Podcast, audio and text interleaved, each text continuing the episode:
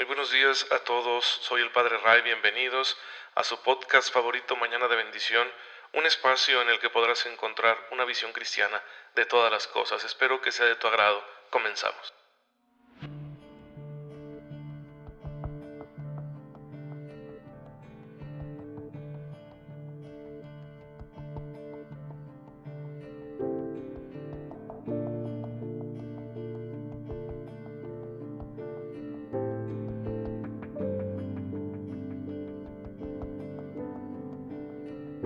Muy buenos días, bienvenidos a su podcast Mañana de Bendición, su podcast católico favorito con el Padre Ray.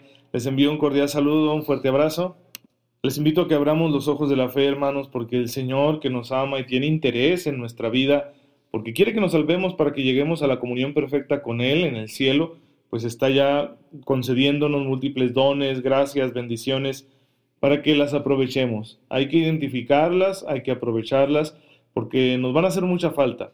Sí, siempre, cada día que el Señor nos regala tiene sus retos, tiene sus contrariedades, algunas las provocamos nosotros mismos con nuestros malos hábitos, con nuestros defectos, otras en cambio, bueno, pues suceden a nuestro alrededor por factores que no controlamos, porque alguien no se entiende con nosotros y nos dice alguna cosa, o, o, no me fijé, ¿verdad?, en que ahí estaba un bote de basura puesto junto a la cochera y me lo llevé con el auto, o porque el clima está de un u otro modo, bueno, pues eso es porque Así es la naturaleza y nosotros no la controlamos. Como quiera que sea, contrariedades que nosotros mismos provocamos o que vienen de factores que no controlamos, el Señor nos da la gracia para que lo resolvamos. Por eso tenemos que tener muy despiertos los sentidos de la fe para percibir esas bendiciones. Porque además el Señor nos está pidiendo una misión. Ustedes y yo tenemos una misión. Siempre cada persona creyente tiene una misión y el Señor quiere que realice esa misión en fidelidad a su voluntad, en santidad de la mejor manera posible. Como los santos a los que estamos recordando el día de hoy, San Dionisio y sus compañeros, fueron enviados por allá en el siglo III por el Papa a la ciudad de París, donde ya existía una pequeña comunidad católica que había estado creciendo en medio de persecuciones, y bueno, Dionisio iba como su obispo, acompañado del presbítero de nombre rústico, y un diácono de nombre Eleuterio. Pero pues no los quisieron los paganos porque sabían que con la llegada de estos hombres más preparados, el cristianismo probablemente se iba a extender más ahí en, en aquella ciudad, en aquella antigua París de, de principios quizá del siglo III, y bueno, pues los martirizaron, los sacaron fuera de la ciudad y les quitaron la vida. Dios les dio una misión, ese testimonio hizo que luego muchas personas se convirtieran. ¿sí? La sangre de los mártires siempre engendra nuevos creyentes, ¿sí? es semilla de cristianos. Y cumplieron su misión para la gloria de Dios. A nosotros humanamente nos puede parecer un fracaso, una cosa horrible. Lo es, objetivamente hablando, es, es muy feo que tú, queriendo realizar algo bueno, seas rechazado y, y te quiten la vida por eso. Pero con una mirada de fe nosotros nos damos cuenta que no es un fracaso, es una victoria dieron el supremo testimonio por Cristo, mostraron un amor verdadero por Él, por lo tanto han sido salvados, están en la gloria de Dios y además su ejemplo, su testimonio ayudó a que muchos otros se convirtieran y conocieran al Señor. Pues de igual manera tú y yo tenemos una misión, ojalá que no nos toque pasar una prueba tan grande como la de Dionisio y sus compañeros. El asunto es que sí tenemos nuestra misión y tenemos que cumplirla en medio de las circunstancias en las que vivimos que también a veces pueden ser circunstancias muy difíciles.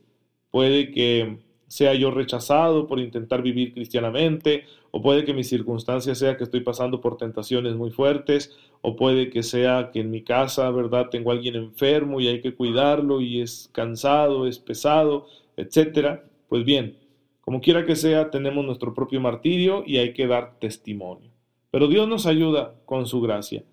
Y su gracia nos permite tener siempre conciencia de en qué consiste la voluntad de Dios para poder cumplirla.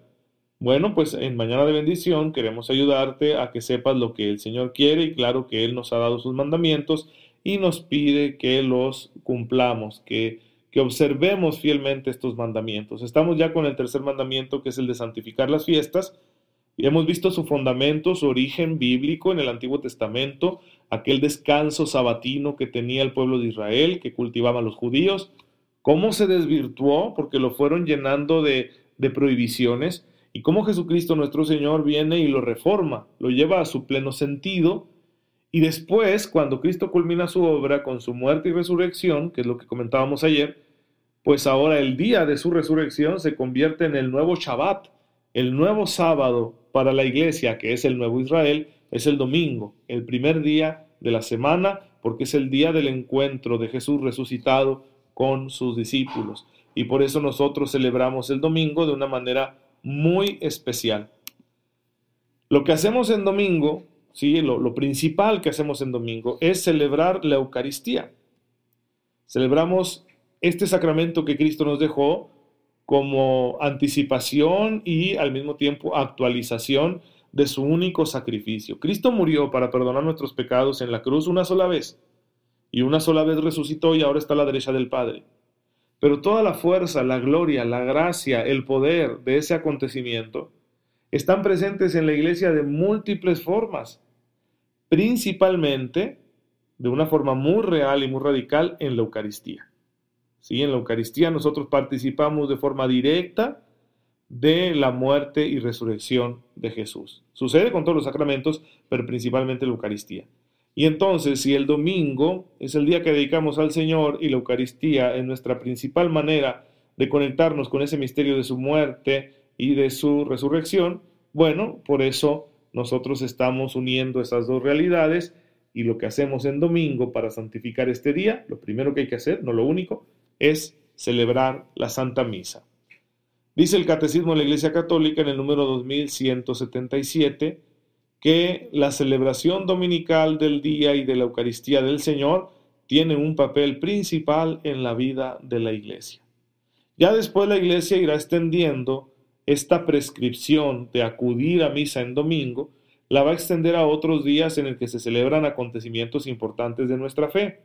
Por eso en cada país, conociendo las circunstancias y posibilidades de los católicos que viven en él, cada país tiene un calendario de lo que llamamos fiestas de guardar o fiestas de precepto. Es decir, días que aparte del domingo hay que acudir a misa de manera obligatoria en ellos. ¿sí? Cada país tiene diferentes días por razón de que cada país conoce cómo anda la vida social y laboral de sus ciudadanos. México tiene sus fiestas de guardar. ¿Cuáles son?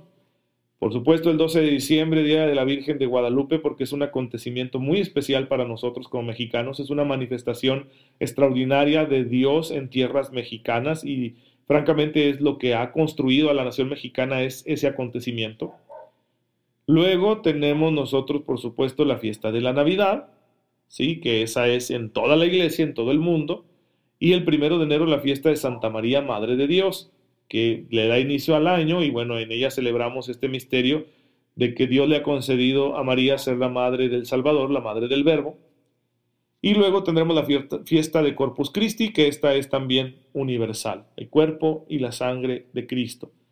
Celebramos esta fiesta de manera obligatoria. Tenemos, por lo tanto, cuatro días que puede que no caigan en domingo, que son obligatorios para nosotros.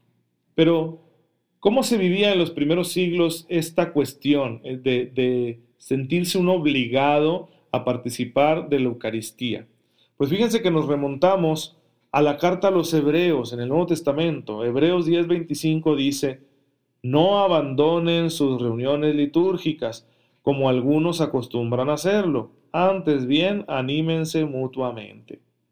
Bien interesante este texto porque nos está pidiendo la palabra de Dios que no dejemos de reunirnos, ¿sí? Y ahí es donde la iglesia toma con autoridad el fundamento para decirle a todos los católicos, mientras no te lo impida alguna causa razonable, fuerte, tú tienes que estar en la asamblea litúrgica con tus hermanos. Y por eso de ahí se ha derivado el mandamiento de la iglesia que dice que hay que ir a misa los domingos. ¿sí? Desde entonces tenemos esta prescripción que se fue extendiendo poco a poco con eh, los padres de la iglesia que fueron profundizando en este misterio y recordaban siempre a los creyentes que tuvieran eh, bien presente el hecho de que hay que acudir a misa en domingo. ¿Sí? Así ha sido por siglos. Ya el catecismo en el número 2180 pues nos deja bastante claro cómo es esto, ¿sí? Mandamiento de la iglesia de venir a misa los domingos bajo carácter de obligación y no hacerlo es un pecado, pues es para que nosotros podamos practicar el mandamiento divino de santificar las fiestas, ¿sí? Solo es una expresión que nos deja en claro cómo nosotros podemos cumplir con este mandamiento divino, con el tercer mandamiento. Dice el Código de Derecho Canónico, cumple el precepto de participar en la misa quien asiste a ella donde quiera que se celebre, tanto el día de la fiesta como el día anterior por la tarde. Fíjense el tiempo que nos da la iglesia para cumplir con este precepto, ¿sí? Nos da desde el sábado por la tarde y todo el domingo. Todo ese tiempo tenemos nosotros para acudir a la Eucaristía. Dice, donde quiera que se celebre. Por supuesto, si yo me encuentro en un lugar donde no se celebra, pues no estoy obligado. Dios no pide imposibles, ¿sí? Pero donde quiera que haya esta celebración, yo estoy obligado a hacerlo. Por ejemplo, si tú te vas al, paso a Estados Unidos de compras en domingo, yo sé que a lo mejor vas apurado porque quieres hacer muchas compras y eso pues tal vez es un beneficio para tu economía o algo por el estilo. Lo cierto es que tienen la obligación de acudir a misa. Ahora, e, e, el paso no es un lugar extraño. Ahí hay parroquias, hay iglesias y se celebra la misa en domingo. Así que tendrías esa obligación. ¿Qué es lo que nos puede dispensar de esa participación? Lo dice el catecismo en el siguiente número, ¿sí? La enfermedad, el cuidado de niños pequeños, una razón seria, ¿sí?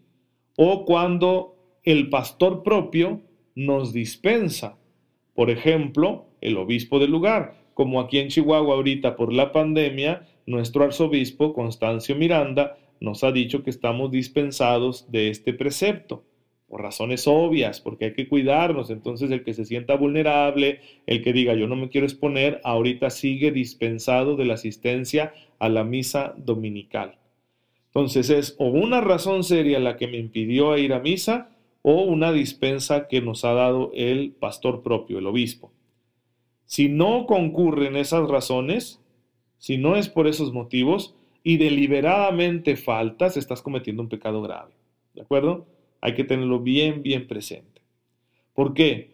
Porque participar en la misa dominical es un testimonio de que le pertenezco a Cristo y a su iglesia.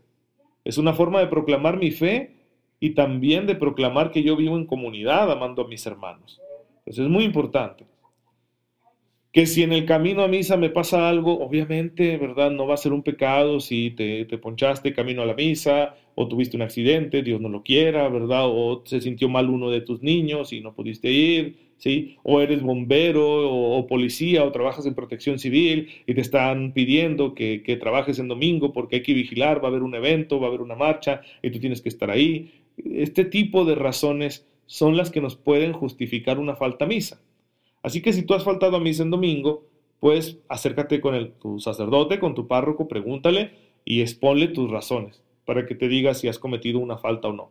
¿Qué pasa si cometí la falta? Corre, corre a reconciliarte con Dios. Para eso tenemos el sacramento de la confesión de la reconciliación. Cuando no hay un sacerdote, ¿sí? Cuando no hay un sacerdote no se puede celebrar la misa, ¿de acuerdo? Solo los sacerdotes podemos presidir la Eucaristía, solo los sacerdotes podemos consagrar el cuerpo y la sangre de Cristo. ¿Qué se recomienda a los fieles cuando no hay un sacerdote en la comunidad donde viven? Se les pide si es posible, que celebren una reunión de oración escuchando la palabra en la iglesia o en otro lugar, ¿sí?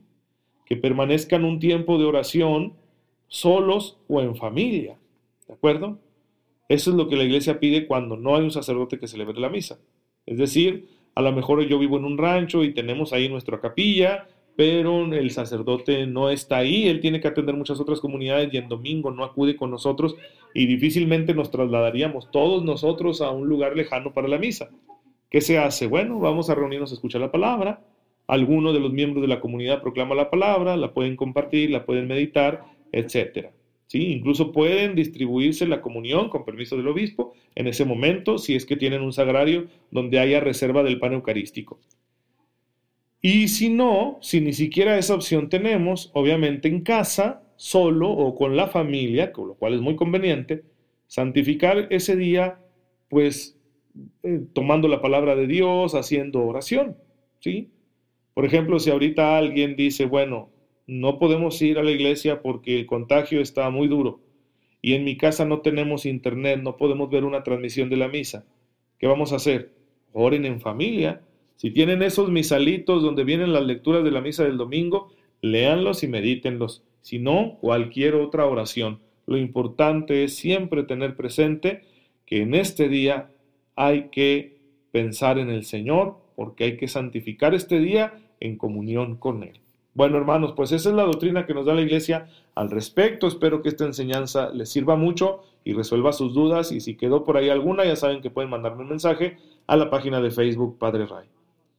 Señor, te damos gracias porque nos llamas a compartir estos momentos especiales en tu presencia.